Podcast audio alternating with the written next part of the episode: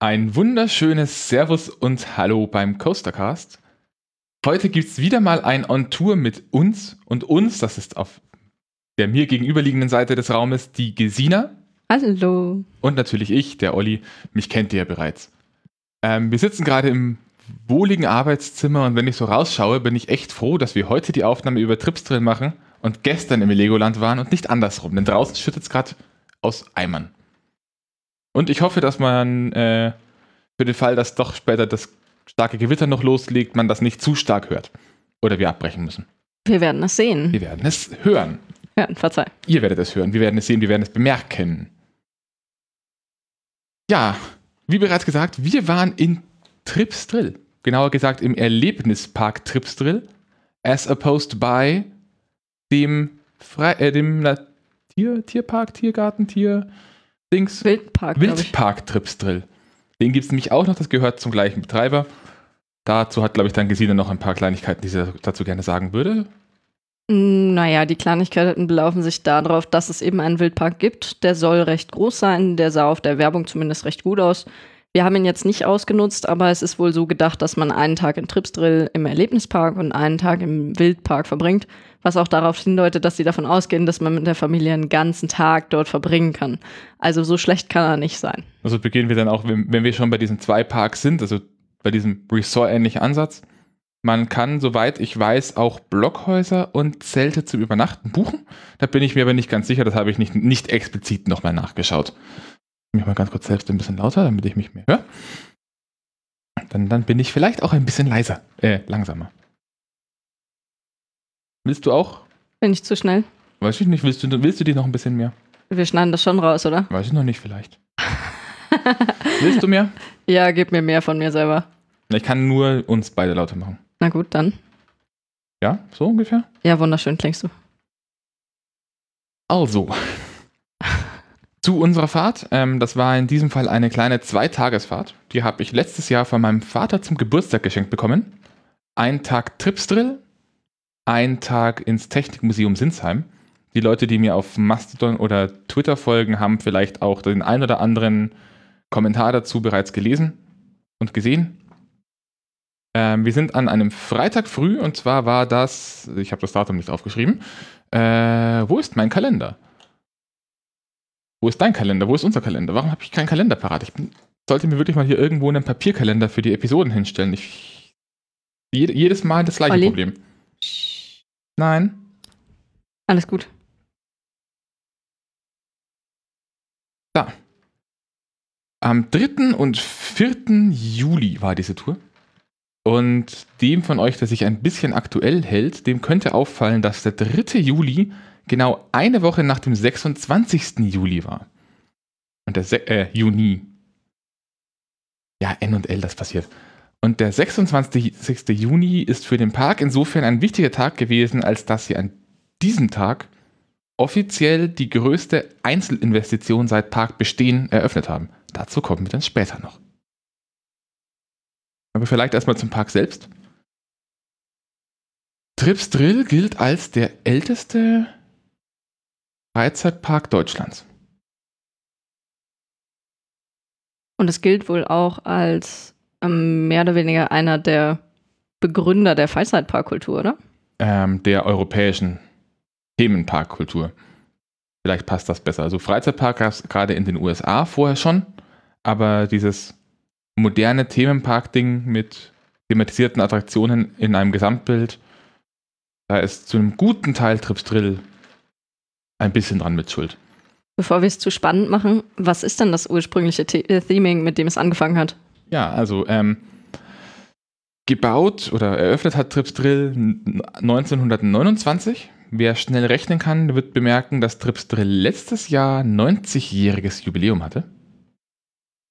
Und da hat ein Gastwirt namens Eugen Fischer, der laut Hörensagen von verschiedenen Quellen ähm, zu diesem Zeitpunkt oft darauf angesprochen wurde von Touristen, wo denn in der Nähe die sogenannte Altweibermühle wäre, die alte Frauen wieder jung macht. Ähm, das hat er zum Anlass genommen, um eine Mühle zu bauen mit einer Rutsche drin und zu sagen, jo, da ist sie, macht 20 Pfennig und wenn ihr danach Lust habt, könnt ihr bei mir noch essen und trinken. Das Prinzip scheint aufgegangen zu sein. Äh, den Park gibt es jedenfalls immer noch und inzwischen mit mehr als nur einer Rutsche als Attraktion. Die Rutsche gibt es vielleicht jetzt nicht in Originalform, allerdings immer noch. Also es gibt immer noch die Herrenmühle und die Altweibermühle. Und äh, den Jungbrunnen gibt es auch an einer anderen Stelle im Park, zumindest noch in der Thematisierung.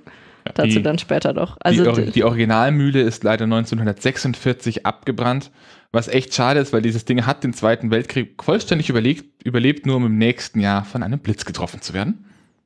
Und die heutige Altweibermühle, die, die da steht, die ist von 1950. 1957 wurde dann das Wildparadies eröffnet. Ähm, und das Theming wurde bereits angesprochen. Äh, das Gesamtkonzept des Parks ist Theming mit dem Hintergedanken Schwaben anno 1880. Auf diverse Arten und Weisen. Und ich glaube, das passt, äh, das fasst auch das Theming von dem Park insgesamt sehr gut zusammen, weil sie halten sich eigentlich überall sehr schön daran. An dieser Stelle der für die heutige Zeit äh, und für souveräne Hörer in mehreren Jahren vielleicht relevante Corona-Disclaimer. Unser Besuch im Park fand statt zu einem Zeitpunkt, als diese ganze Corona-Sache ähm, gerade auf dem absteigenden Ast nach der ersten Welle war. Das heißt, es waren bereits Maßnahmen gelockert. Nichtsdestotrotz gab es eine Reservierungspflicht. Man musste vorher Tickets kaufen. Es gab eine Höchstanzahl an Personen. Einige Dinge in diesem Park wurden auch anders abgewickelt. Da komme ich vielleicht später auch noch dazu. Und insgesamt war alles ein klein wenig langsamer. Plus, der Park hatte vorher für längere Zeit geschlossen. Es kann also auch sein, dass wir Dinge ansprechen, die uns nicht gepasst haben, die normalerweise anders wären, weil der Park mehr Zeit zum Vorbereiten gehabt hätte und auch schon eine längere Saison gehabt hätte. Da bin ich gespannt, was dir nicht gepasst hat. Ein weiterer Disclaimer, der nichts mit Corona zu tun hat. Wir nehmen diese Folge jetzt mit fast einem Monat Verspätung auf. Drei Wochen, dreieinhalb. Ähm und ich habe fast die Befürchtung, dass das diesem Park leider nicht gerecht werden wird. Und das vorweg, ich war echt baff. Aber kommen wir zum eigentlichen Park. Genau zu dem, weshalb vermutlich ihr alle hier seid, kommen wir zu den Attraktionen. Und wir beginnen bei den größten Dingen überhaupt. Wir beginnen bei den Achterbahnen des Parks. Äh, in diesem Fall ausnahmsweise mal nicht nach Themenbereichen, weil die Themenbereiche hier eben ziemlich lose zusammenhängen. Deswegen mal ein bisschen ein anderes Konzept, um das Ganze aufzurollen. Ja, man kann sogar fast sagen, dass der gesamte Park ein geschlossener Themenbereich ist. Naja, sie haben schon noch ihre einzelnen kleinen Themenbereiche, aber nicht so, dass man sagen würde, man kann das aufdröseln wie ein Disneyland. Genau, also es sieht nicht völlig anders aus oder so, oder ist eine, hat ein völlig anderes Grundtheming, sondern es ist eher so, okay, da geht es halt mehr um Wein, da geht es halt mehr um Blumen und so weiter. Beginnen wir groß oder klein? Ich würde sagen, wir fangen damit an, was wir zuerst gefahren sind, oder? Oder zumindest versucht haben. Ja, genau, wir zuerst gefahren sind wir eine der beiden Neuheiten. Mhm. Das war die Achterbahn Volldampf. Genau bevor wir es zu spannend machen mal wieder. Die Achterbahn Volldampf, das ist ein sogenannter Vekoma Family Boomerang. Ähm, das bedeutet, man hat eine kleine Chaise mit einem kleinen Beckenbügel, äh, wird rückwärts aus der Station rausgezogen, oben klingt man aus, fährt durch die Station eine Strecke gerade äh, eine Strecke vorwärts durch.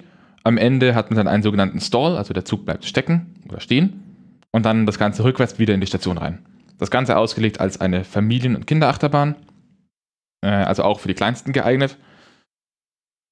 Und erstaunlich schön gethemt. Also das Theming ist an dieser Stelle, soweit ich weiß, insgesamt noch nicht fertig. Und die Achterbahn Volldampf ist gethemt nach einem Lied, das auch wunderschön in der Station die ganze Zeit läuft. Ich als Operator würde verrückt werden. Das Lied heißt Uf, der Schwäbische Eisebahne. Da gibt es gar viele Stationen. Und der Refrain ist sogar ähm, auf die Rückseiten der Vordersitze gedruckt, sodass man mitsingen könnte, wenn genau, man da also drin die, sitzt. Die, die, die, einzelnen Reihen der Bahn äh, besitzen dann von vorne nach hinten jeweils die Städte, die im Refrain, Stuttgart, Ulm und Biberach, Mecklenburg, Durlesbach, äh, und dann eine fiktive Erweiterung von Durlesbach bis Tripsdrill an Städten angehängt. Das heißt, jeder Sitz hat seine eigene Stadt. Und das Ganze geteamt als eine, als eine kleine Dampflok. Und ganz hinten dran hängt auch ein Geißbock. Das ist die kinderfreundliche Version, denn im eigentlichen bekannten Lied wird der Geißbock von einem äh, Sparfuchsbauern an den Zug angehängt, damit er kein Ticket lösen muss und am Ziel äh, findet er nur noch den Kopf und wirft dann mit dem Kopf nach dem Schaffner. Und dieser Geistbock war klug und hat es offenbar geschafft, sich irgendwie an diesem Zug festzuklammern und nicht abgerissen zu werden. Das Stationsgebäude ist auch äh, ein ja, klassisch, klassisch schöner, auf alt gemachter Bahnhof. Also das ist äh, wirklich ein Bahnhof mit einem kleinen Vorraum und oben drüber so ein großes Stahlglasdach. Ähm, und an der Stelle muss ich jetzt schon mal zur zweiten Bahn vorgreifen, nämlich zur zweiten Bahn, die dieses Jahr eröffnet wurde, nämlich Hals über Kopf. Die fährt nämlich über die Station von Volldampf drüber. Mit einer Inversion. Und das ist ziemlich cool. Möchtest du vielleicht zum Layout oder zumindest zum Stall noch kurz das was sagen? würde ich dir. Ich, Gut, generell zum Layout vielleicht, darfst du ein bisschen und, und, zum, Also- und zum Fahrverhalten. Also ich möchte zumindest noch was dazu sagen. Und zwar, ähm, so habe ich das noch nicht gesehen. Bei dem Stall, wo man umdreht, ist es so, dass sie wirklich einen äh, Hügel angelegt haben, wo man hochfährt. Und am Ende des Hügels geht es dann wieder mit der Schiene ein bisschen runter und die Schiene hört dann wirklich einfach auf. Mitten in der Luft. Und das sieht man auch sehr gut und das ist auch so gewollt. Man kommt natürlich sicherheitstechnisch niemals mit dem Zug, mit dem Schuh, den man kriegt, bis oben über diese Spitze drüber. Aber man fährt äh, gefühlt sehr nah darauf zu. Mm, Das macht nochmal so ein gewisses Prickeln, was, glaube ich, für Kinder ganz angemessen ist. Eine, etwa einen Monat bevor die Bahn eröffnet hat, als die Testfahrten quasi fast schon liefen, ist mein Vater da unten gewesen auf einer kleineren Tour ähm, und hat mir ein Bild geschickt und war noch der Meinung, ja, die sind ja jetzt fast schon fertig. Das schaut ja schon fast fertig aus. Ein paar Streckenteile fehlen noch. Nein, das gehört so. Die hört da so auf. Genau. Also sieht, äh, sieht zumindest sehr beeindruckend aus. Ähm, ganz so beeindruckend fährt sie sich zum Glück nicht, was auch dem geschuldet ist natürlich, dass sie ab wie vielen Jahren ist. Äh, das habe ich mir gar nicht aufgeschrieben. Äh, aber ab klein und jung. Ja, Das ist bei beiden Bahnen so, da komme ich dann vor allem bei Hals über Kopf nochmal drauf, aber diese Bahn, äh, der gesamte Park hat Achterbahnen, die für erstaunlich junges Publikum zugelassen sind. also ich würde vom Thrill-Faktor her eine, ein vierjähriges Kind mit reinnehmen. Die haben da vermutlich Spaß. Und ich glaube, es waren noch ein paar vierjährige Kinder mit drauf. Es kann durchaus sein, dass die Bahn ab vier ist. Ich glaube, wir hatten mehr Spaß. Und ich glaube ab 80 Zentimetern oder so. Was auch immer, genau. Das konnten wir leider nicht testen, weil keiner von uns ist unter 80 Zentimeter groß. Die, die zweite Bahn, die ich auch bereits genannt habe, die in diesem Themenkomplex steht, ist vom selben Hersteller und ist eine Weltneuheit. Das ist nämlich die Achterbahn Hals über Kopf, ein Vekoma Suspended Thrill Coaster. Ähm, ihr habt inzwischen zwei von meinen, vielleicht auch schon alle drei von meinen Suspended und Inverted Spotlights äh, im Podcatcher gehabt. Und ja, das Ding ist ein bisschen ein Unikum, weil es eigentlich Suspended-Sitze hat aus technischer Sicht, aber in Versionen fährt und auf diversen Klassifizierungsseiten steht drauf, ein Suspended Coaster kann niemals eine Inversion fahren, weil das geht ja gar nicht. Dazu in den Folgen mehr. Fährt sich echt schön. Also ist ein, wie gesagt, ein, ein eigentlich vom Fahrtgefühl her eher Inverted Coaster, also man hängt relativ starr unter der Schiene. Man kann leicht schwingen, aber das dient eher dazu, um einzelne Stöße ausgleichen zu können. Mm. Thematisiert nach dem Märchen der sieben Schwaben. Theoretisch. Theoretisch. Na, der Zug schon. Äh, der Zug ist schon, also, Also der die- Zug ist sehr schön schon danach thematisiert. Da, da gleich, äh, also ein bisschen die Story. Die sieben Schwaben waren sieben Schwaben, die sich in einem Wirtshaus getroffen haben und die miteinander im, ich wage mal zu behaupten, Suff beschlossen haben, dass sie ein Abenteuer erleben wollen und zum Bodensee wollen, denn dort soll ein Seemonster hausen, das sie besiegen möchten. Dann gehen sie zu einem Schmied. Bei dem Schmied besorgen sie sich nicht sieben Lanzen, sondern weil es ja viel besser ist, besorgen sie sich eine Lanze, die man zu sieb tragen muss. Äh, das Märchen endet dann, glaube ich, oder diese Volkssage endet, glaube ich, damit, dass äh, irgendwann ein Hase vor ihnen aus dem Gebüsch springt, das sie für das Monster halten und dann lassen sie die Lanze fallen und rennen weg. Und beschließen, dass sie jetzt genügend Abenteuer hatten und wieder nach Hause gehen. Genau. Der Zug an sich ist bereits äh, ist fertig. Das ist ein wunderschöner Zug. Ähm, die Rückenschalen, hinter denen sich der, der, der Bügelmechanismus befindet, ist gebaut ein bisschen wie ein Rucksack, da hängen dann Pfannen dran und verschiedene Karten, die nach Tripsdrill weisen. Also echt wunder wunderschön. Die Station an sich ist dieses Jahr erstmal nur ein Betonklotz. Genau, das war das theoretisch. Also ich glaube, das wird echt hübsch. Also die Station soll wohl nach dem Wirtshaus gethemt werden. Und ähm, man ist dann quasi einer der sieben Schwaben, setzt sich mit seinem Wanderrucksack ähm, in Bewegung und über, also der obere Teil vom Zug, ähm, über den Köpfen ist auch noch gethemt, als wäre da die Lanze. Aber keine Angst, es passen nicht nur sieben Leute in diesen Zug rein. Ja, also die haben, als wir waren, ziemlich viele Leute durchgebracht, obwohl sie nur einen von zwei Zügen im Betrieb hatten. Es war aber auch nicht so viel los, muss man vielleicht dazu sagen. Mhm. Ja. Zum, zur Fahrt an sich. Vier Inversionen. Äh, ungefähr 30 Meter hoch. Gut schnell. Und einfach. Ich, ich habe es vor kurzem einem Freund erklärt. Ähm, man fährt bei dieser Bahn in eine Inversion rein und wenn eine äh, wenn bei vielen älteren Bahnen das Gefühl ist, dass man auf der Schaukel sitzt und es kommt von hinten so ein Rugby-Spieler angelaufen und drückt einem mit dem Ellbogen ins Kreuz, dann ist es hier eher so, als würde die Mutter hinter einem stehen und wenn man seicht schon nach vorne schwingt, vorsichtig die Hände anlegen und einem so einen leichten Schubser geben, dass man weiter hochkommt. Das beschreibt das Fahrtgefühl bei dieser Bahn. Es fühlt sich einfach alles so an, als müssten die Kurven, die Wänden, die Hügel, als müssten die genau da sein, damit es passt. Also das, ähm, das Ding ist sehr zahm könnte man fast sagen. Also es sieht äh, beeindruckend aus, aber es ist durchaus berechtigt ab 6. Ja, genau. Also die Bahn ist ab 6, ist damit auch in Deutschland die Achterbahn mit Inversion, die mit dem jüngsten Alter zugelassen ist. Und es zeichnet, es ist abzusehen, dass es ein Verkaufsschlager für Vekoma werden könnte. Denn es wurde schon länger gemutmaßt, dass der irische Taito Park ähm, eine Doppelanlage kaufen wollen würde, eventuell. Ähm, kurz bevor diese Bahn hier aufgemacht hat, wurde dann offiziell verkündigt, jawohl, Sie kriegen eine Vekoma Boomerang Suspended Thrill Coaster Doppelanlage. Ich gehe fast davon aus, dass sie als die TÜV-Prüfung durch war, einmal in Tripsdrill waren, um das Ding Probe zu fahren und dann gesagt haben, ja, machen wir. Gut, die Anwohner laufen Sturm, das ist eine andere Geschichte.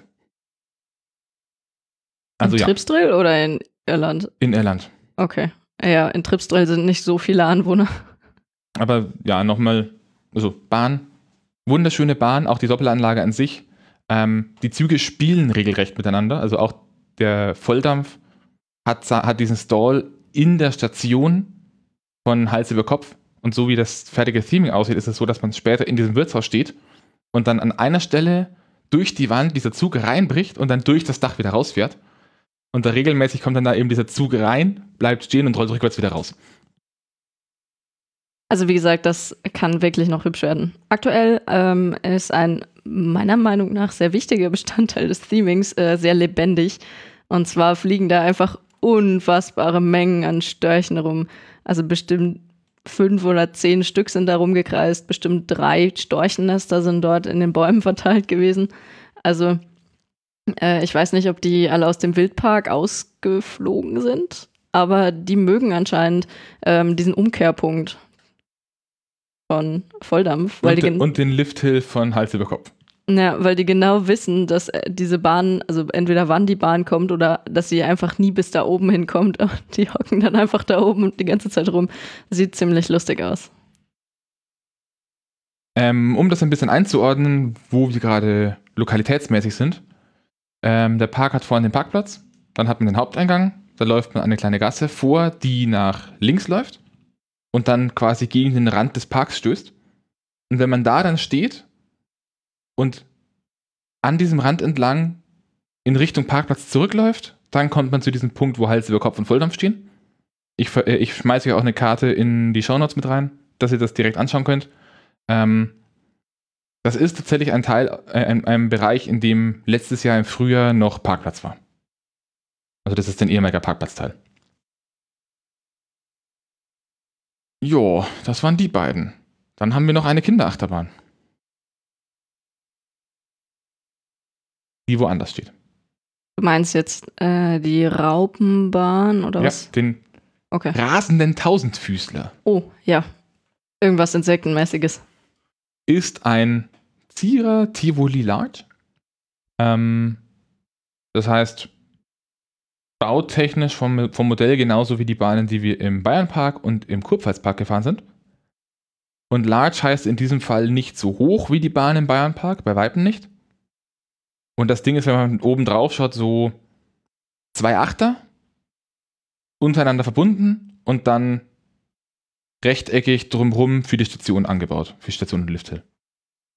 Macht schon viel Spaß und der fühlt sich einfach ein bisschen surreal an, weil dieser Zug so ewig lang ist. Dann hat man diese kleinen Hügel, die sind drei, vier Meter hoch, wenn überhaupt. Und der Zug kriecht in der Kurve da hoch und wird einfach nicht langsamer. Und fährt und fährt und fährt und fährt und fährt und fährt. Es ist seltsam. Ja, also ich muss sagen, mein Lieblingsplatz ist trotzdem immer noch möglichst weit hinten, weil gerade durch diese ewige Zuglänge zieht es halt hinten wie Sau. Also das ist ganz witzig. Mehr sollte man, glaube ich, zu, kann man, glaube ich, zu der Bahn nicht wirklich sagen, außer dass die in einem der älteren Teile des Parks liegt und deswegen gut beschattet ist. Ja, das stimmt. Die haben, ich weiß nicht, was das für Rangpflanzen war. Also die haben ähm, im Anstellbereich wirklich mehrere Gänge, äh, die komplett überdacht sind durch Rangpflanzen, die da bestimmt schon Jahrzehnte stehen. Sehr schön gemacht. Genau. Ähm, weiß nicht, willst du zu, zur Kapazität noch ergänzen, wie viele Leute tatsächlich reinpassen? Ich habe die Zahl nicht parat, aber es sind bestimmt 20 Reihen oder so. Ja, irgendwas. Also es ist schon ziemlich, ein ziemlich, ziemlich langer Zug. Die lassen durch wie blöd. Also kann man sich schon mal anstellen. Und man fährt zwei Runden. So, und jetzt kommen wir zu einer gewissermaßen äh, Herstellerwerksausstellung. Kann man das so sagen? Welche der Achterbahnen meinst du jetzt? Alle drei. Hm. Ja, von mir aus. Also, ähm, dieser Park hat dann, also man hat diese Gasse, dann hat man, wenn man eine Karte einnordet, links davon eben da, wo der Weg endet, da steht dann auch die Altweibermühle unter anderem und man hat die beiden neuen Bahnen unten links. Und dann kann man oben rumlaufen, läuft dann rechts vom Eingang wieder nach unten und von da aus geht es dann nochmal weiter nach rechts und da ist dann ein neuer, großer, relativ weitläufiger Parkteil. Und da stehen auch die anderen drei Achterbahnen. Eine unten rechts, eine oben rechts, eine oben links. Und die sind eigentlich alle drei vom gleichen Hersteller. Beginnen wir da mal mit, fangen wir mit Mammut an. Denn die ist nicht nur von dem Hersteller. Und sie hat es dir angetan, ein bisschen kann das sein. Mammut ist in Ordnung, aber ja. Was ist denn Mammut überhaupt? Also Mammut ist eine Holzachterbahn, eine Kooperation von Gerstlauer mit Holzbau Cordes. Ähm, Holzbau Cordes ist eine sehr bekannte Firma, die sich eben spezialisiert hat auf den Bau und Erhalt von Holzachterbahnen. Die haben unter anderem auch den, das Retracking von Bandit im Moviepark gemacht, also die neuen Schienen eingebaut und gebaut. Ja, und die haben 2008 zusammen diese Bahn Mammut gebaut. Hm, das Theming ist jetzt von der Storyline her nicht außergewöhnliches. Es ist eine, ein Sägewerk und dieses, äh, was von Bluefire auch bekannte Story-Element, oh, oh, hier geht was schief ist. Ja, was vielleicht noch erwähnenswert ist, ähm, ihr Theming ist nicht einfach so, stellen wir irgendwas, was so irgendwie so ähnlich aussehen könnte wie etwas, was in ein Sägewerk passt, dahin, sondern wir nehmen alte Maschinen aus Sägewerken und stellen sie dahin. Und stellen sie auch entsprechend dahin. Also das ganze, diese, diese Anschlussschlange sah schon so aus wie das Sägewerk bei uns daheim. Genau. Das, dann, also das ist so, wir, wir bauen dann Sägewerk, dann legen wir unsere Schienen für die Sägewerk, für diese ganzen Sägewerkswägen, die man immer hat, wo dann das Holz drauf geschoben wird. Und dann schauen wir, dass man da irgendwie die Queue drum legen kann. Auch die Station, das zieht sich da durch. Auch die Station hat zum Beispiel nochmal diese Schienen im Boden und dann steht hinten hinter einem Zaun nochmal so, eine, so, so ein Holzwagen rum und echt schöne Bahn. Ja, also es ist nicht irgendwie viel beschriftet oder so. Das ist jetzt nicht eine informative Warteschlange. Aber wenn man die richtigen Leute dabei hat, dann kann man da die ganze Zeit gucken und sich über die ganzen Maschinen unterhalten. Mhm. Was vom, vom Fahren? Ähm, vom Fahren? Das Layout? Zahm wieder. Also das Layout ist ja ziemlich ruhig, ein ziemlich schönes Layout. Ähm, mit einem meines Erachtens grandiosen Finale. Denn das, beim, beim Finale fährt man dann runter in einen Tunnel, unter der Queue durch und in dem Tunnel drin hat man dann nochmal einen Umschwung von links nach rechts, der ziemlich zackig ist. Hm. Das ruhig kommt zum Teil aber äh, auch von der Technik, denn untypisch für Holzachterbahnen haben die Wägen dieses, dieser Bahn, die auch von Gerstlau gebaut wurden, die haben Gummireifen. Also die haben die klassischen Stahlachterbahnräder und keine Stahlwalzen. Ansonsten, ja. Es ist eine schöne Bahn, aber es ist keine klassische Holzachterbahn. Ich muss sagen, ich bin da natürlich jetzt nicht so der Wahnsinnsexperte. Ich kenne ansonsten. Du bist eine mehr gefahren als ich bis jetzt. Ja, als ich, keine Ahnung, sechs war oder so. Äh, oder zwölf vielleicht auch. Ähm, äh, ja, also so, es ruckelt nicht so arg wie Wodan jetzt im Direktvergleich. Und es ist nicht so arg auf irgendwelche Spezialelemente getrimmt. Hm, ich bin mir aber auch nicht sicher, ich würde hier wieder drauf tippen, dass äh, das Alter, mit dem du drauf darfst und noch die Größe, mit der du drauf darfst, wieder wesentlich geringer ist als bei Wodan. Ja, also das auf jeden Fall. Das, wie gesagt, das zieht sich ein bisschen durch diesen Park. Es ist, selbst die Großattraktionen sind für erstaunlich junge Menschen zugelassen. Wie schaut's aus? Können jetzt so äh, zum Beispiel du da trotzdem ihren Spaß dran haben? Es ist eine schöne Bahn. Es ist nicht mein Favoritenpark, der kommt, der kommt als letztes. Ähm, ich finde auch Hals über Kopf besser, aber ja, es ist eine gute Bahn, meines Erachtens. Andere Hardliner würden vielleicht sagen, die Bahn ist doch voll langweilig, da passiert doch nichts. Meine Güte, es ist ein Familienpark. Ich gehe da hin, um mit Leuten Spaß zu haben, das kann ich machen. Wobei ich da jetzt auch nicht ganz zustimmen kann, weil es ist schon was passiert. Also es ist nicht so, dass sie irgendwie langweilig wäre oder gar nichts passiert, sondern sie tut halt Sachen, aber sie tut nichts, wo du wirklich so äh, schockmäßig rumgerissen wirst oder die ganze Zeit rumgeröppelt wirst. Also genau, sie, sie, sie ist nicht, sie hat keine überraschenden Elemente. Genau. Aber einen überraschend lustigen Operator. Der hat es dir angetan, oder? Ja, das war mein absoluter Lieblingsoperator. Ähm, ich glaube, das ist auch ein guter Punkt, um äh, zu erwähnen, dass, äh, um einen positiven Aspekt von Tripsdrill zu erwähnen, dass dort explizit darauf geachtet wurde, dass die Leute ihre Masken sinnvoll tragen in der Queue. Ähm, in dem Fall ist es so, dass der Operator einigermaßen Übersicht über die Warteschlange hat. Und er hat dann einfach mit den besten Sprüchen immer die Leute zur Sau gemacht, wenn sie mal wieder es nicht geschafft haben, ihre Maske über die Nase zu ziehen. Und im, im Gegensatz zu den meisten Parks, in denen wir waren, wirklich explizit Leute angesprochen. Also das waren dann wirklich Durchsagen im Stile von, im Wartebereich bitte die Masken auflassen. Ja, auch du, cooler Typ mit dem Diesel-T-Shirt da. Nein, über die Nase. Brav, so kann man es lassen. genau. Ähm, sehr lustiger Dude. Jo. Haben wir noch zwei Bahnen. Äh, wie bereits geteased, beide von Gerstlauer. Die ältere von beiden ist die Bahn Gesenkte Sau. Man muss jetzt ein bisschen aufpassen, denn inzwischen gibt es eine zweite Bahn, gleicher Hersteller, gleicher Name am Wiener Prater. Okay. Anderes Layout. Äh, ist es auch eine wilde Maus? Entschuldigung es ist, ein, es ist keine wilde Maus. Okay. Es, ist, äh, es handelt sich um einen Gerstlauer Bobsled Coaster. Ähm, steht auch unter anderem als Speed Rockets im Jardin. Und wer die Folge damals, diese Folge gehört hat, weiß, dass ich die Bahn ziemlich mag. Und die gesenkte Sau hat mich in meinem in meiner Meinung bestärkt, dass ich diese Anlagen für absolute Spaßmaschinen halte. Es sind nicht die spannendsten Anlagen, sind nicht riesig, sie haben nicht den Mordsdurchsatz, ähm, aber sie machen echt Spaß.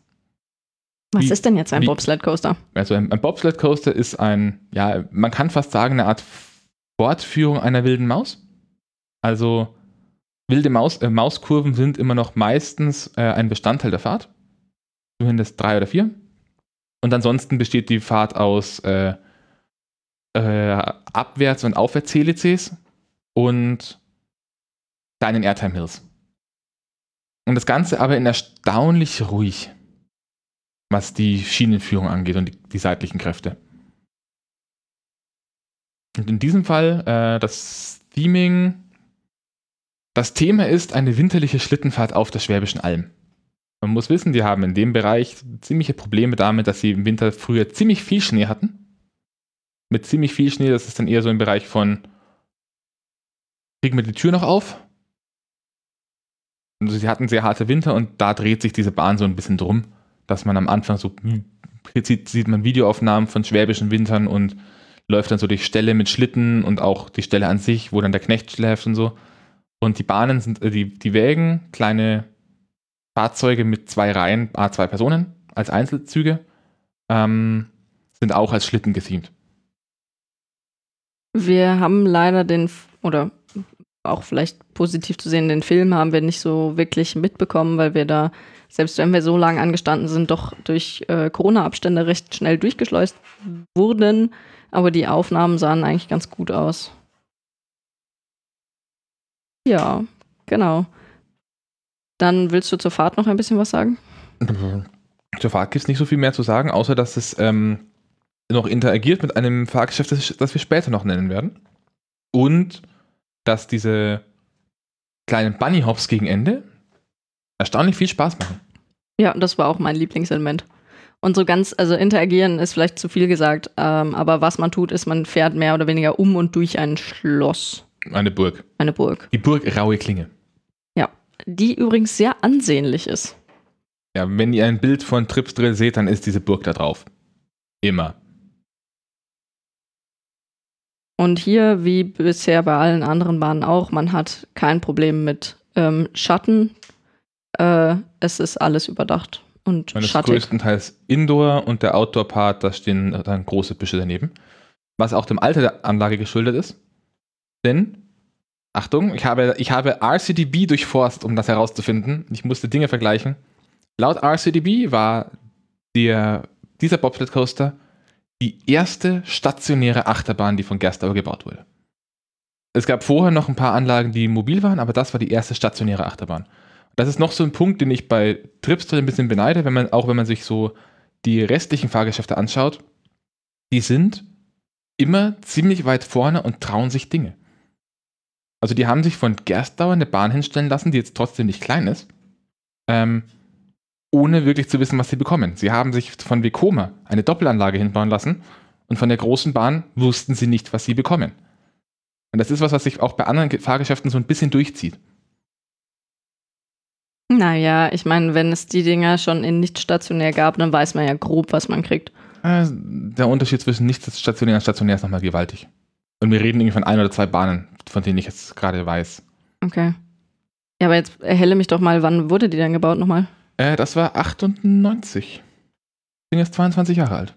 Ha, es ist jünger als ich. Freu dich. Du bist halt doch eine alte Achterbahn. das kann man auch falsch verstehen, Olli. So. Und kommen wir zu dem, was. Äh, zur dritten Bahn. Überraschung, es ist ein Gerstlauer. Ähm, ist 2013 gebaut worden. Also zum 15-jährigen Jubiläum der gesenkten Sau. Und heißt Karacho. Was ist denn Karacho? Eine Achterbahn. Ja, es ist ja nicht nur irgendeine Achterbahn. Eine Gerstlauer Achterbahn. Es ist eine Gerstlauer Achterbahn. Eigentlich ist es, also im Theming ist es keine Gerstlauer Achterbahn. Okay, verzeih. Vom Theming her ist es eine ähm, Schnelltransportmaschine, die von, äh, hilf mir auf die Sprünge, Kalle Kolbenfresser Junior? Junior oder Junior Junior ähm, entwickelt, beziehungsweise von äh, Kalle Kolbenfresser entwickelt und seinem Sohn dann letztendlich realisiert wurde. Oder so. Genau, und ähm, diese Bahn feiert den schwäbischen Erfindergeist. Was recht witzig ist, weil man hat dann in dieser Queue, also die, die Queue ist designt als die Werkstatt von Kalle Kolbenfresser. Das ist dann so ein großer Backsteinbau mit ziemlich vielen schönen kleineren Elementen. Ähm, man hat dann so einen Zeitstrahl am Eingang hängen, was alles in Schwaben erfunden wurde. Da sind ein paar sehr bekannte Dinge dabei. Aber auch sowas wie die Spätzlereibe. Richtig, die Spätzlepresse, die aus einer Not entstanden ist. Nur die Schwaben machen Spätzle. Natürlich erfinden die die Spätzlepresse und kein anderer. Naja, es ist jetzt nicht so, dass nur die Schwaben es machen, aber es war irgendwie witzig, dass sie das mit aufgenommen haben. Und dann natürlich noch ähm, ab und zu ein paar, äh, zum Glück einigermaßen markierte, fiktive Erfindungen. Äh, und Also die man auch dann, man läuft dann durch äh, Kalles Wo äh, Schlaf- und Wohnzimmer und da sieht man die auch. mhm. Alle. Also das ist wirklich schön gemacht. Wir sind, wie oft sind wir gefahren? Drei oder vier Mal. Ja, also man kann das Ding drei oder vier Mal fahren und es fällt einem im Thingy immer noch irgendwas Neues aus, äh, auf, so wie, ach Moment, das stand doch vorne am Eingang, dass der und der das erfunden hat. Ah, da ist das. Ach, so sollte das ausschauen. Ein automatisches Bewässerungssystem. Für seine Kastenblumen, die irgendwie sowieso so stehen, dass sie kein Licht kriegen. Mm, ja, zum Fahrgeschäft an sich. Äh, es handelt sich um einen Gerstlauer Infinity Coaster. Das heißt, äh, gleiche Bauart wie zum Beispiel der Schwur des Kernern. Allerdings mit nur zwei Reihen an den Zügen. Und die Züge schauen ziemlich hammer aus. Die haben nämlich so einen Raketenantrieb hinten dran und solange sie in der Station unterwegs sind, leuchtet und blinkt das dann auch alles. Außerdem, auch hier wieder, ähm, um nochmal auf dieses, sie trauen sich ein bisschen was äh, zu kommen. 2013 war das Jahr, in dem die ersten beiden Infinity Coaster gebaut wurden. Das war auf der einen Seite The Smiler in Alton Towers, ähm, was eine Multimillionen Euro, äh, Pfund Investition einer großen Kette in einen ihrer Parks war, der bekannt dafür ist, dass sie regelmäßig solche Aktionen abziehen. Und der zweite war dann im kleinen, familiengeführten Tripsdrill. Ja. Kann sich drüber streiten, ob Tripsdrill noch so klein ist. Mhm, was haben wir denn? Hat auch wie Hals über Kopf vier Inversionen. Und da sind wir wieder an dem Punkt, da, da kann ich die RCDB nicht so ganz verstehen. Also wenn man von draußen steht, ähm, also die Schiene selber ist wenig irgendwo angebettet, also die steht relativ frei. Das heißt, man hat halt so einen, so einen Schienenknotenhaufen, äh, der da so relativ frei in der Gegend rumsteht. Es sieht nach mehr als vier Inversionen aus. Mm, zur Fahrt, an, also zur Fahrt an sich vielleicht selber. Man steigt ein, es gibt keine getrennten Stationen. Also warte, warte, warte. Was genau verstehst du jetzt an RCDB nicht? Komme ich gleich dazu. Ah, okay. Man steigt ein, es gibt keine getrennte B- und Entladestation, aber es sind sowieso bloß acht Leute pro Zug, also geht das relativ flott. Ähm, dann kommt erstmal ein dunkler Part, man fährt um so ein Modell einer früheren Version dieses Schnelltransportsystems rum. Dann geht es einen ziemlich abrupten Dip nach unten durch eine im Dunkeln durchfahrende, äh, durchfahrende äh, On-Ride-Foto an dieser Stelle. An der bestmöglichen Stelle in, in der ganzen Fahrt. In, in eine Hardline-Roll. Nochmal nach oben. Da ist dann nochmal eine Blockbremse, soweit ich weiß. Dann geht's, dippt man wieder runter und hat dann einen leicht rollenden Lounge. Und wie das bei den Gerstauer Lounges ist, wer den Fluch von Novgorod kennt, weiß, wovon ich rede, zieht das Ding ganz schön ab. Ja. Ja, vor allem dieser zweite Dip ist halt super gemein, weil du denkst dir, okay, jetzt bin ich einmal runtergedippt, okay, gut, das war's dann. Dann gehst du durch diese Hardline-Roll, relativ gemütlich sogar, und dann wirst du einfach nochmal gedippt. Also mich hat es da beim ersten Mal total gerissen. Dann launcht man aus, aus einem langen Tunnel raus in ein für Gerstauer untypisches Element. Also nicht das Element ist untypisch, sondern wie es da steht, ist untypisch. Es ist ein Top-Head, also man fährt hoch, senkrecht, dreht dabei um 90 Grad in dem Fall, fährt dann so lange, dass man fast wieder senkrecht runterfährt, über eine Spitze und dreht dann wieder um 90 Grad. Und das Gerstlauer Untypische an dieser Stelle ist, das Ding steht frei. Da, hätte, da, könnte man Stützen hinbauen, das sind aber keine. Kein Stützenwald. Ähm, man, hat sich ein klein, man hat sich wohl ein klein bisschen verschätzt, was die Kräfte angeht. Deswegen wurde in der zweiten Saison oben drin, das sind so große schwarze Kästen verbaut. Das sind Schwingungsdämpfer. Das Ding hat wohl im, am Anfang zu stark geschwungen. Mit den Schwingungsdämpfern geht das echt. Dann fährt man aus diesem Tophead runter. Und dann geht es in das von mir nicht ganz verstehbare Element. Ähm, RCTB sagt, das ist ein Dive Loop. Ein Dive Loop ist, man, man, fährt so quasi eine halbe Schraube oder auch was, was gerade gezogen, gezogeneres ist, bergauf, dreht sich dabei um und fällt dann in einen halben Looping rein. Und das sehe ich da nicht. Für mich ist das ein hoher, äh, ist das einfach eine hohe Schraube. Also mir fehlt ja dieser halbe Looping-Anteil, weil das Ding, so, sobald man irgendwie wieder runterfährt, verdreht man das schon in die Ausfahrt rein. Okay. Gut, also ich meine, für den Laien ist an der Stelle. Ja, für, für, für, für, den Laien, boah, geil, das ist ein Looping. Äh, genau, also für den Laien ist es hoch und über Kopf und schon wieder in eine andere Richtung und schon wieder in eine andere Richtung. Oh, jetzt geht's wieder runter.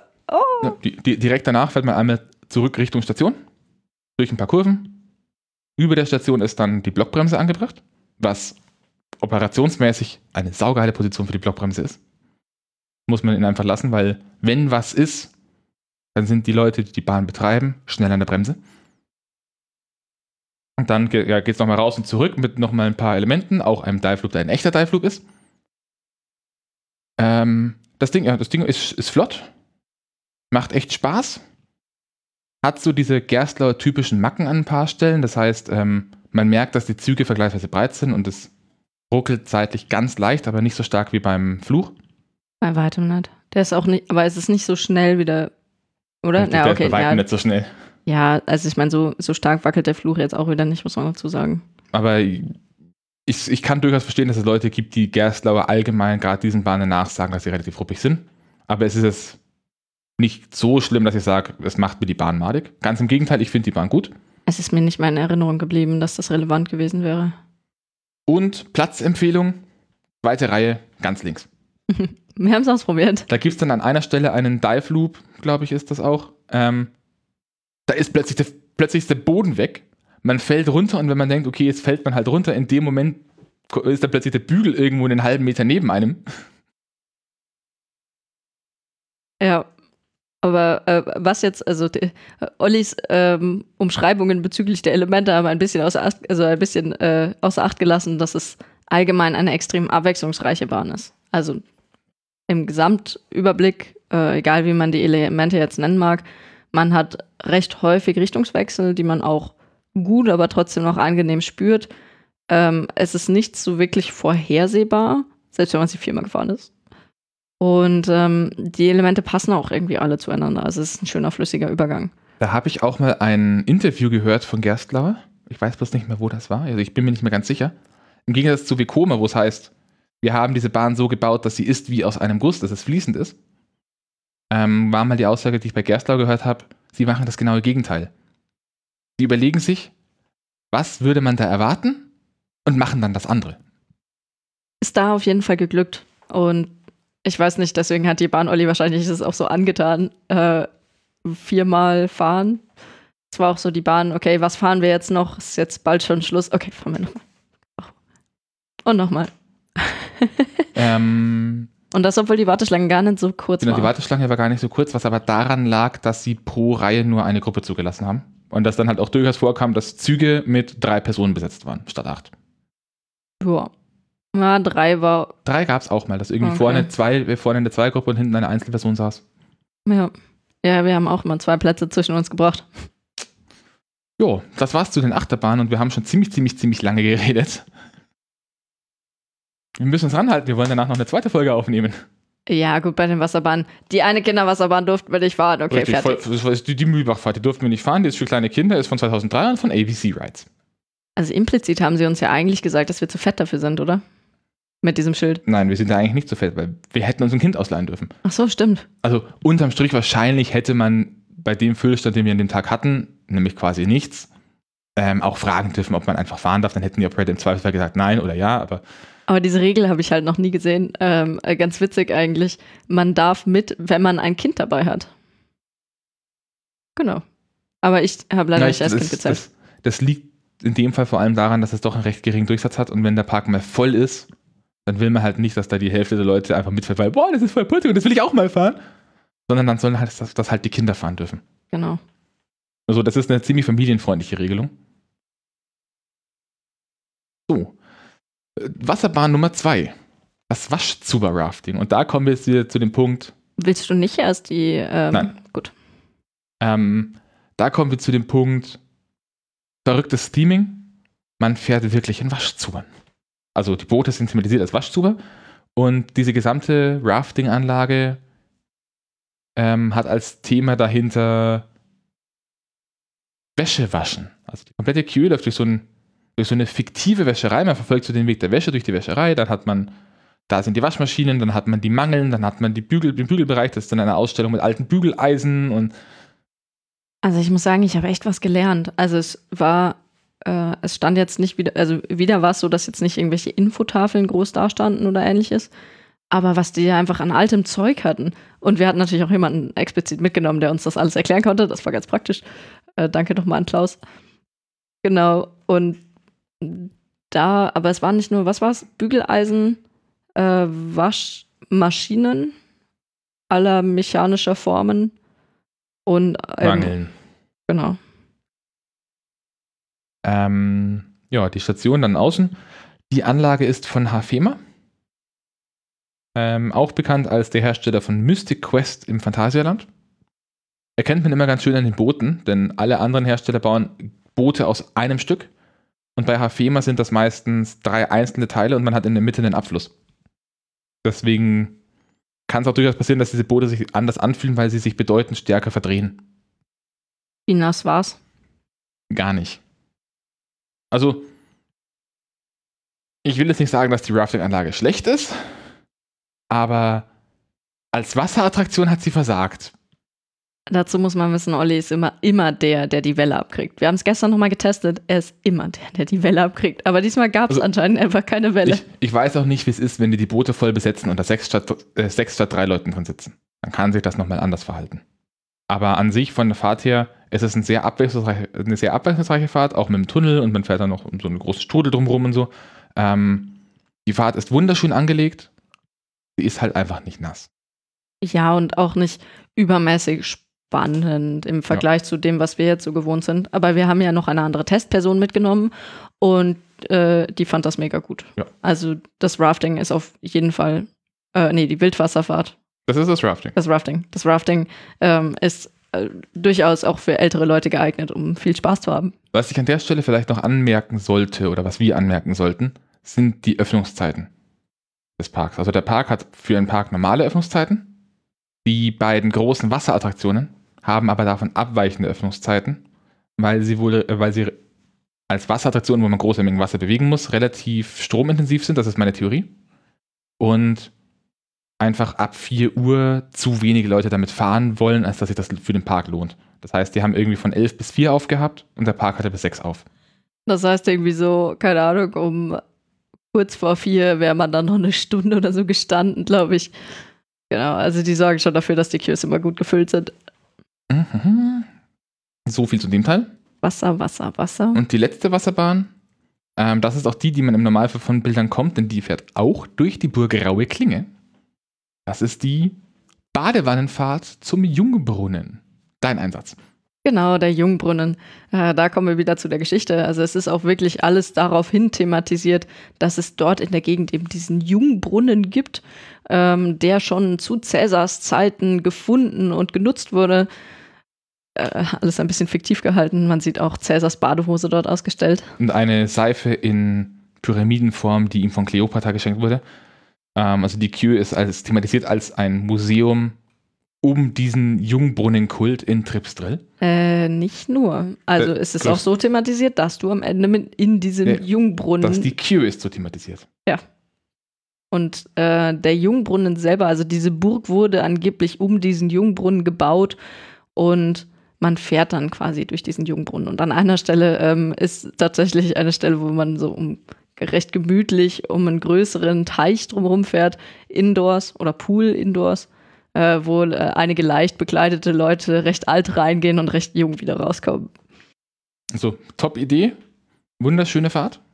Und sehr lustig Sehr, überzogen. sehr lustig äh, und äh, hat drei Schussfahrten. Ähm, also man fährt, am Anfang hat man eine kleine. Dann fährt man in die Burg rein. Um diesen Jungbrunnen rum. Dann geht es den Lift hoch. Oben wird man gedreht. Dann kommt die zweite Abfahrt.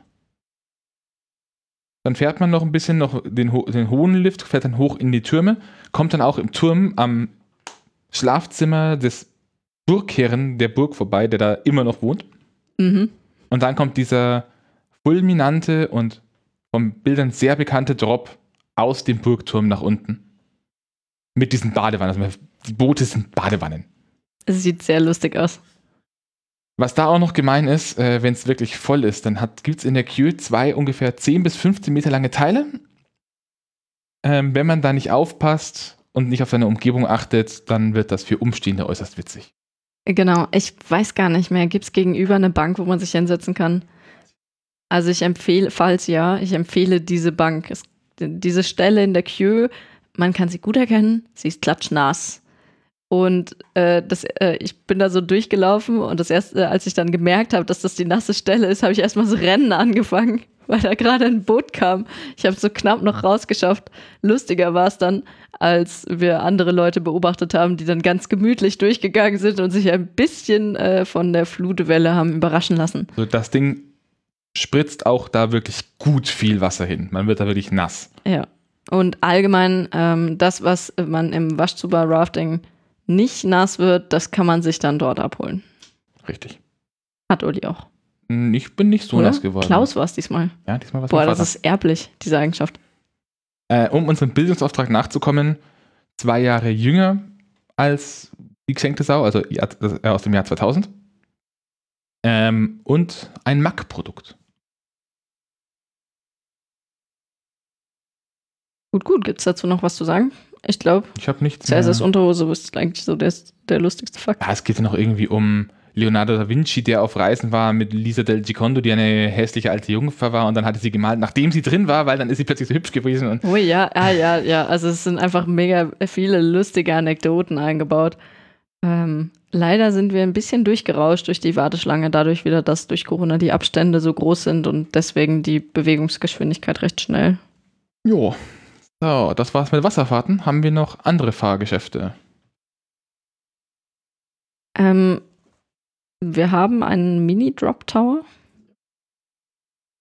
der in dem Fall echt witzig thematisiert ist auch. Äh, das ist der sogenannte Donnerbalken. Hm, Da steht dann auch draußen eine kleine Geschichte, die man sich durchlesen kann von einem Einsiedler, der dort gewohnt hat und immer äh, Besucher auf einem Balken hochgezogen hat. Aber einmal ist ihm die Kraft ausgegangen und dann ist der Besucher, äh, ist der, der entsprechende Besucher, beziehungsweise die Besucherin runtergefallen und er konnte sie gerade wieder auffangen. Ja, und so ist dann auch das Fahrgeschäft. Man fällt nicht bis zum Boden, aber knapp. Ist von, ich weiß gar nicht, wie man den ersten Teil ausspricht, ähm, Bear Bartolet. Äh, 2003 wurde der erste der beiden Türme gebaut. Kam so gut an, dass direkt im Jahr danach, 2004, ein zweiter gebaut wurde. Direkt gegenüber. direkt gegenüber. Also man hat zwei von diesen Anlagen, die sich gegenüber sind. Und man sitzt in, an jeder von beiden Anlagen hat man zwei Reihen hintereinander mit jeweils sechs Leuten nebeneinander. Da noch eine Bitte an die Eltern. Ähm, wenn ihr mit euren Kindern da rein wollt, stellt euch vorher noch, also wenn ihr kleine Kinder habt, da kann man durchaus mit Vierjährigen rein. Ich weiß nicht, was die Höhenbeschränkungen sind. Weiß ich auch nicht genau, aber ähm, äh, wie dem auch sei, äh, lasst die Kinder vorher die Fahrt mal angucken, dass die wissen, was auf sie zukommt. Weil wir hatten ähm, ein Geschwisterpärchen und anscheinend wusste die eine, worauf, oder der eine, was auf ihn zukommt, äh, die jüngere aber nicht. Und die hat sich so sch- erschreckt, die war danach total Ja, also, fertig. man fährt am Anfang so einen normalen Drop-Ride-Ding und der Höhepunkt der Fahrt ist dann, wenn man ganz nach oben gezogen wird, gegen Schluss hin, ähm, der Moment, in dem dann diese komplette Sitzanordnung nicht einfach nur wie beim Highlander so ein bisschen nach vorne klappt, sondern wirklich an einem Punkt ungefähr zwei Meter unterhalb der Sitze vorne wegklappt.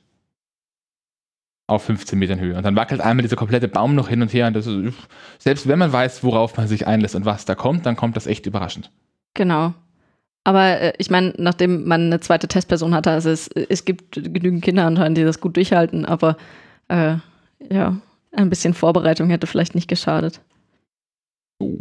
Der Donnerbalken befindet sich übrigens in der Nähe von Volldampf und Hals über Kopf, Oder genau genommen auf dem Weg dorthin. auf dem Weg dorthin. Auch in der Nähe befindet sich die vorhin genannte Altherrenmühle. Das ist ein ziemlich altes Funhaus. Ja. Mit ein paar Kleinigkeiten im Haus und dann noch ein paar so Kastenrutschen und sowas außerhalb. Also in Kann der man Nähe, mal machen. in der Nähe, ähm, in der Nähe bedeutet in dem Fall äh, vom Eingangsplatz ähm, relativ direkt links. Ein Stückchen weiter dann ist die ähm, Altweibermühle, die wir schon erwähnt hatten, die, naja, man könnte sagen, immer noch steht. Mhm, Immer noch wieder, wieder immer noch. Genau. Und sie hat äh, wieder immer noch eine Rutsche, die sehr lustig ist. Und da darf man, ich habe zumindest keine Größenbeschränkung gesehen, wir wurden auch noch auf nichts hingewiesen, Ja. also ohne Größenbeschränkung kann man da runterrauschen. Bitte auf Acht, äh, Abstand achten. Yep, es gibt keine Ampelanlage oder ähnliches. Genau, und man fährt dann wirklich so durch diese Mühle durch, das ist echt lustig.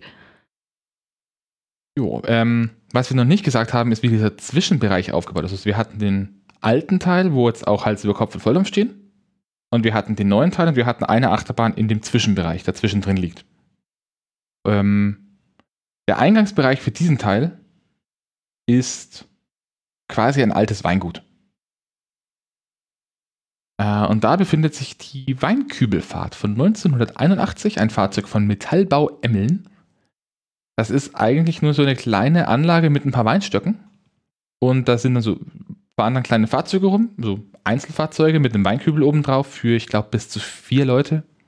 Vielleicht noch ein, zwei Kinder dazu. Und fährt der lustig einfach durch die Gegend und ab und zu fangen die Dinge an, sich mit einem Elektromotor zu drehen. Ja. Genau. Und man fährt dann quasi so durch eine kleine Gartenanlage. Also es ist wirklich überschaubar. So ein Ding haben sie zweimal. Und ähm, ich glaube, dass da, also da hatten auch ein paar sehr ältere, also doch durchaus betagtere Personen echt ihren Spaß. Das andere ist dann aber keine Weinkübelfahrt. Das befindet sich dann im südlichen Teil von diesem Zwischenbereich. Das ist dann die Suppenschüsselfahrt von ja. Gerstlauer.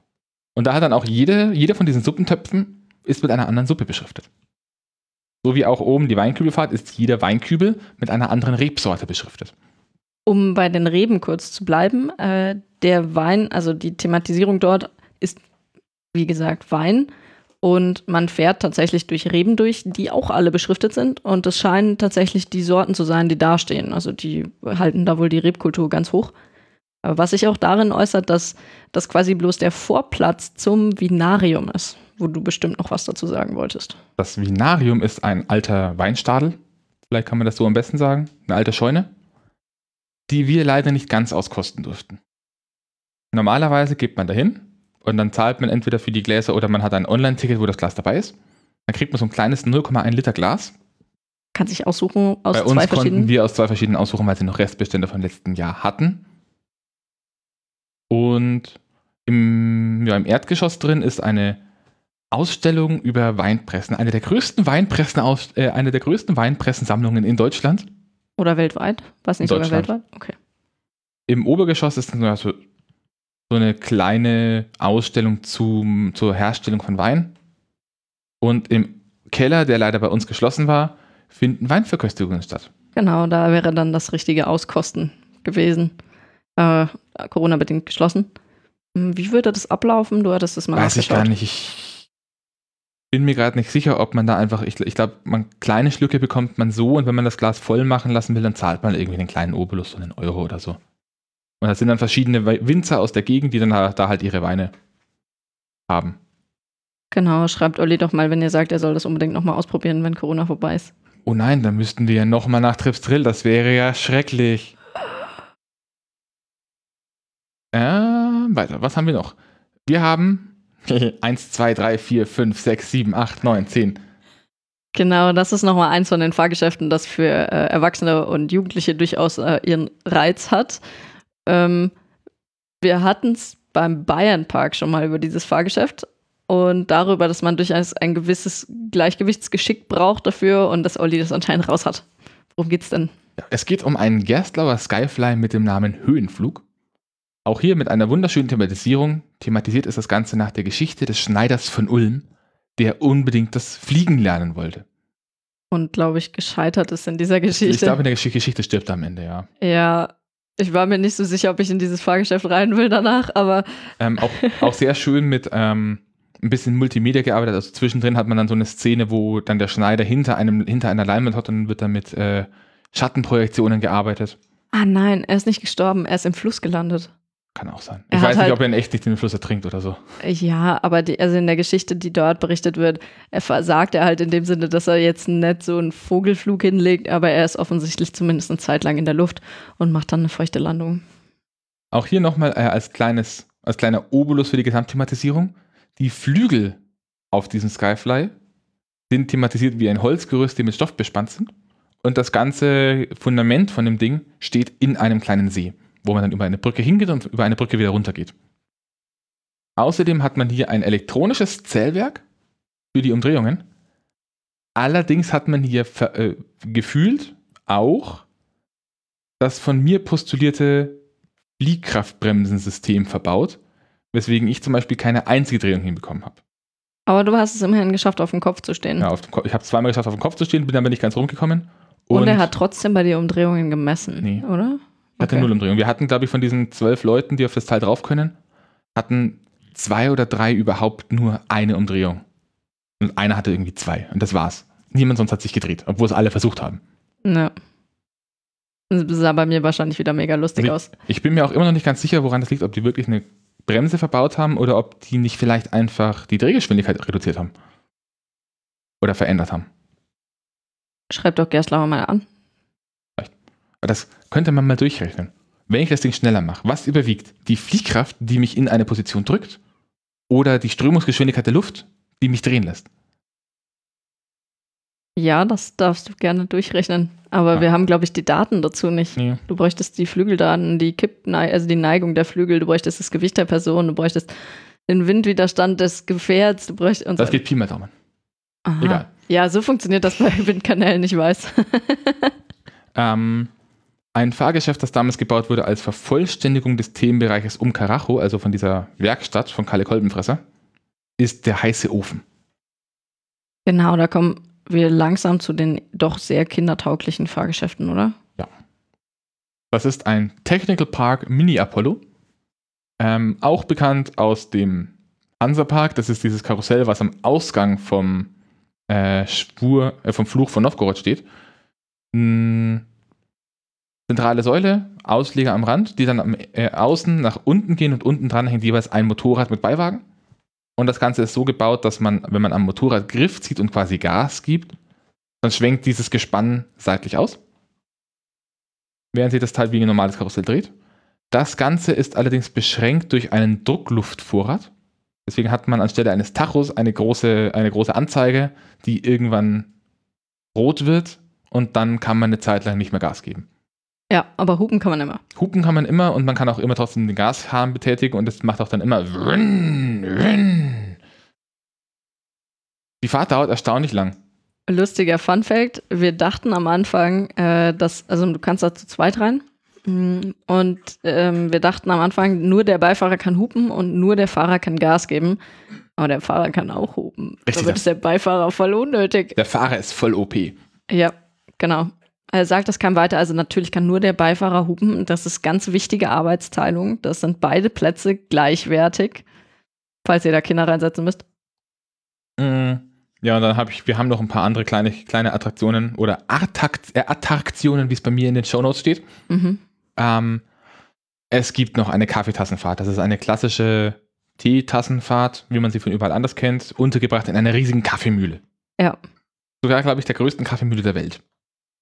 Bis War auf es das zumindest mal. keinen Kaffee malt, Es, oder? es war mal irgendwie die größte Kaffeemühle der Welt.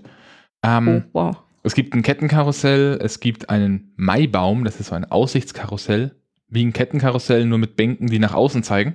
Man wird quasi an Seilen hochgezogen während der Fahrt. Ähm, es gibt den Google Hupf, da wollte ich noch mal gucken, wie das Ding heißt. Das ist ein Fahrgeschäft, das äh, ist in Deutschland weniger verbreitet als im Ausland. Kann man sich vorstellen, wie, naja, man, man hat kleine Gondeln, wo man wie in so einer Kaffeetassenfahrt auch drin hockt. Und das Ganze fährt dann so eine kleine Berg- und Talfahrt, während man sich dabei drehen kann. Äh, was haben wir noch? Ich habe hier ein Wasserkarussell und ich weiß nicht mehr, was ich meine.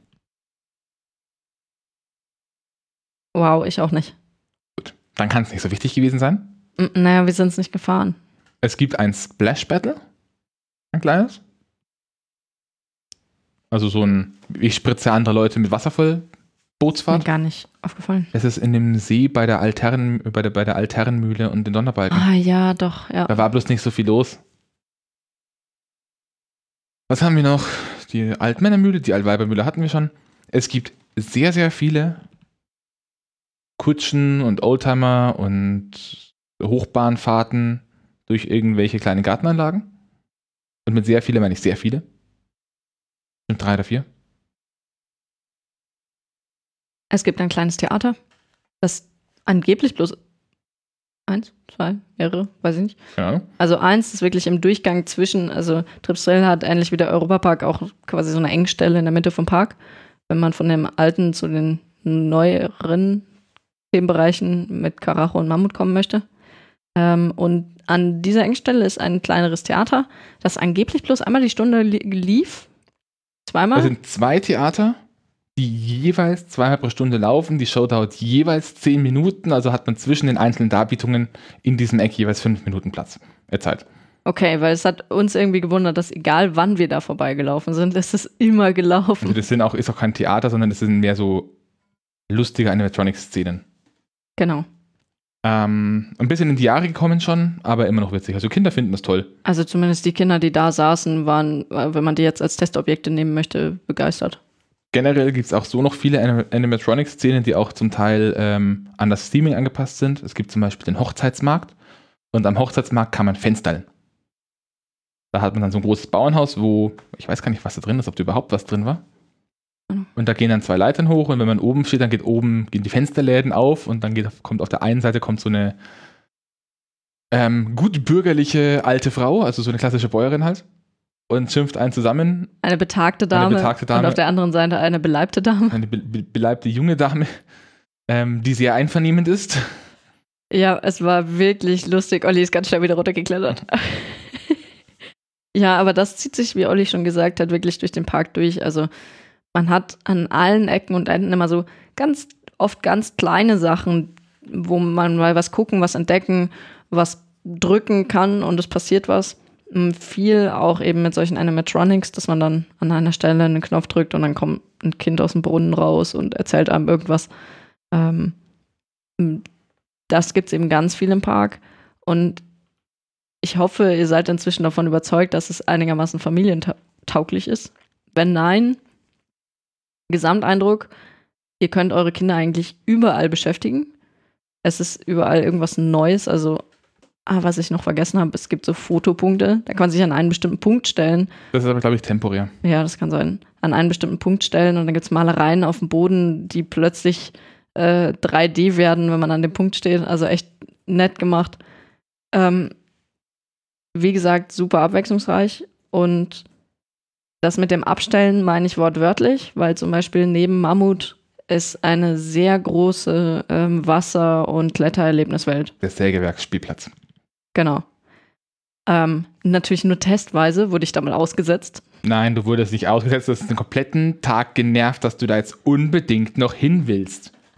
Ähm, warum auch immer ich dort war, äh, ich habe mir vorgenommen, mal auszuprobieren, mh, was es dort alles gibt und mal einmal alles abzuklettern oder mal einmal alles zu erforschen, um zu sehen, was es dort alles gibt. Und äh, ich habe verdammt lange gebraucht. Also dieses Ding ist echt riesig, es hat tausend Stockwerke und was auch immer. Olli, das klingt komisch in der Aufnahme. Das kriege ich weg. ähm, genau, es, äh, ich war jedenfalls gut beschäftigt und die Kinder, die dort waren, waren noch viel besser beschäftigt. Als Anekdote dazu, es gibt einen Wasserspielplatz und in diesem Kletterspielplatz oben drin, in einem der höchsten Türme, ist eine Vorrichtung versteckt, wo man hinklettern kann und zusätzliches Wasser in den Wasserspielplatz speisen kann, wenn man dort ist. Da kann man halt dann irgendwelche Knöpfe drücken und dann kommt mehr Wasser. Also das ist extrem gut gemacht und auch viel überschattet. Das ist auch ganz gut. Ja, und ich glaube, da kann man Ollis oder Sinas oder andere kleine Kinder recht gut absetzen, wenn man sich doch mal länger in bei Mammut oder bei Karacho in die Schlange stellen möchte. Eine kleine Attraktion für die Stelle habe ich noch, die auch eine gute Überleitung zum Sonstigen dann ist. Es gibt noch einen kleinen Freifallturm. Einen zusätzlichen. Überleitung zu Sonstiges, denn den konnten wir nicht fahren. Ich glaube, wir konnten ihn nicht. Komplett ignoriert, aber ich glaube, es hatte wegen Corona zu. Und da kommen wir jetzt zu einem der Punkte, die ich ein bisschen kritisch sehe, wenn dieser Park voller wird. Wir haben es schon ein paar Mal anklingen lassen. Es gibt so ein paar Engstellen. Man kommt zum Eingang rein, dann hat man dieses Schwäbische Dorf, das ist der Eingangsbereich. Da geht dann auch ein, durch ein Tor kommt man in dieses Gaudi-Viertel. Nachdem das zu war, blieb uns nichts anderes übrig, als durch, diesen, durch dieses Dorf durch, Richtung Altweibermühle zu gehen. Dann kam man von da aus über einen von zwei Wegen zu Karacho und Volldampf.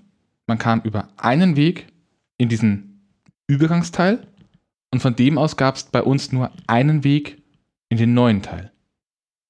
Ich glaube, man kommt normalerweise durch das Gaudi-Viertel durch, bin mir aber nicht ganz sicher. Aber so allgemein ist die Wegelage, wenn viel los ist, glaube ich, nicht optimal. Vor allem, weil jetzt bei uns eben auch dieses, dieser vordere Teil beim Eingang mit diesem schönen Dorf, da gab es für uns nicht wirklich den Grund hinzugehen. Wir waren da am Anfang beim Reingehen drin, wir waren beim Rausgehen drin, ansonsten waren wir da nie. Wir sind da immer drum rumgelaufen. Wie gesagt, kann anders sein, wenn dieses Gaudi-Viertel offen hat. Aber bei uns war das ein bisschen schade, glaube ich sogar.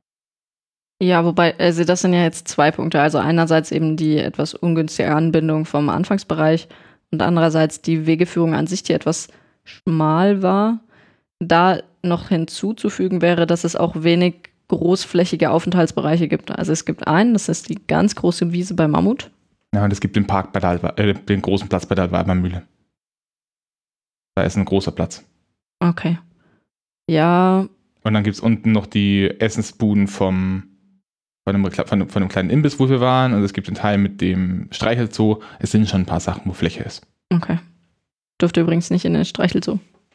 Das ist ja kein Streichelzoo, aber da, da rennen halt Tiere rum. Genau. Ja, ähm, alles in allem, man kann Kinder überall sehr gut absetzen. Man kann ältere Leute sehr gut zum Sonnen überall auf irgendwelche Liegen ablegen. Das haben wir auch ausprobiert. Und ja, wir. Ich habe vor dem Fazit noch ein paar Sonstiges, die ich gerne anbringen würde, die vielleicht ins Fazit eingehen könnten, aber keinen, äh, einen eigenen Punkt verdient haben. Okay, aber das, ja, okay, na gut. Also das eine, was mir aufgefallen ist, ist, die Queues sind erstaunlich weitläufig. Dieses klassische Gattersystem gab es eigentlich nirgendwo. Was ich sehr positiv finde. Denn wir hatten zwar der Europapark-Folge damals ein bisschen drüber, Leute in Queues parken, die einfach eng an eng laufen, ist saubillig. Und eine größere Queue heißt im Normalfall auch mehr Geld in die Hand nehmen, weniger Einnahmen generieren, dadurch, dass da vielleicht ein, eine andere Attraktion steht. Ähm, außerdem ist mittelfristig vermutlich der Eingangsbereich zu klein. Also wenn der Park noch ein bisschen weiter wächst, wie gesagt, wir waren jetzt, es war jetzt nicht übermäßig voll, als wir waren.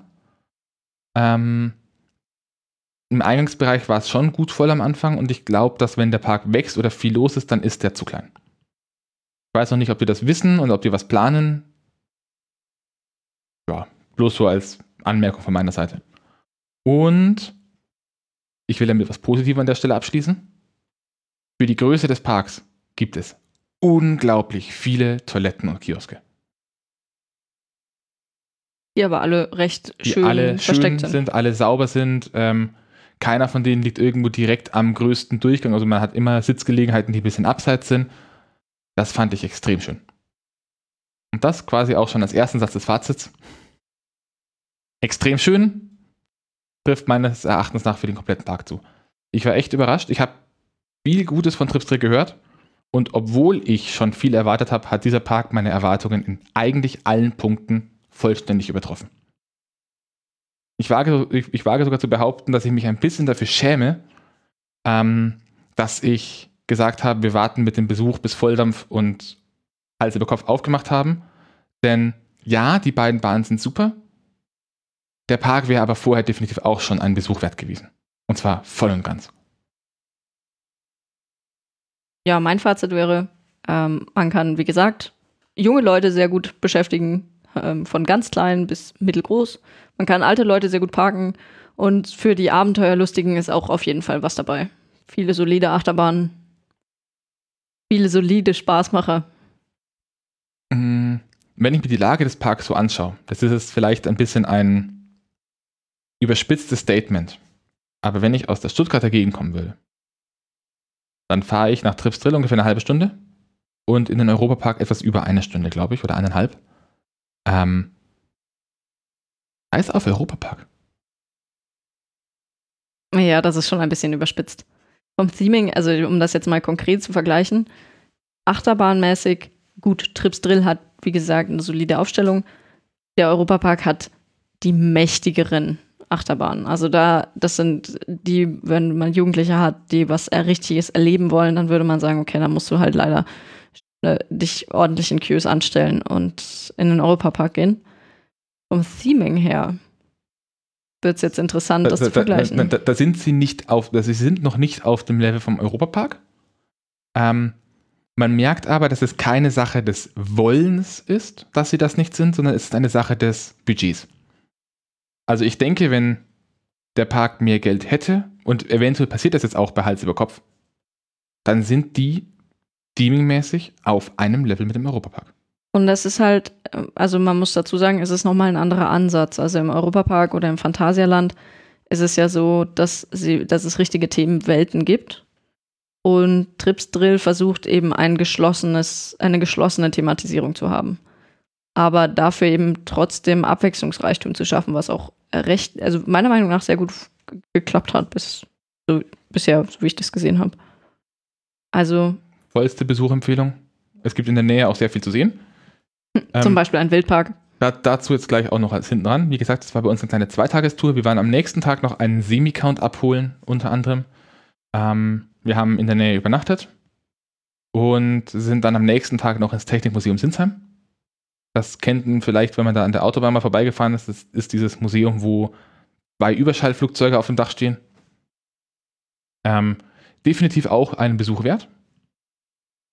Mm, und für den Fall, dass ihr wirklich nur vorbeifahrt und ihr Butterflies countet, der, Butterf äh, der Butterfly kostet pro Fahrt, man kommt aber einfach so hin. Man muss kein Ticket für, den, für, äh, für, für das Museum kaufen. Auch wenn ich das durchaus empfehlen würde. Was mir bei dem Museum nur ein bisschen fehlt, ist so eine stringente Linie als Erklärung, weil es stehen extrem interessante Exponate da. Es ist zu vielen Exponaten explizit was erklärt, aber man hat halt eine große Ausstellung an Baumaschinen und landwirtschaftlichen Zugmaschinen, aber keine Erklärung zu, zur Entwicklung, warum die jetzt so dastehen und was sich entwickelt hat. Das fand ich ein klein wenig schade, liegt aber wohl auch ein bisschen daran, wie das Museum organisiert ist. Das ist nämlich ein Verein und viele Exponate gehören Vereinsmitgliedern. Und die haben jederzeit das Recht, die Dinger für Ausfahrten äh, aus dem Museumsbestand wieder rauszuholen. Das wusste ich nicht, lustig. Naja, so ist das. Also es gibt jedenfalls in der Nähe Sinsheim und ich fand jetzt unsere Tour insgesamt sehr gelungen. Ja.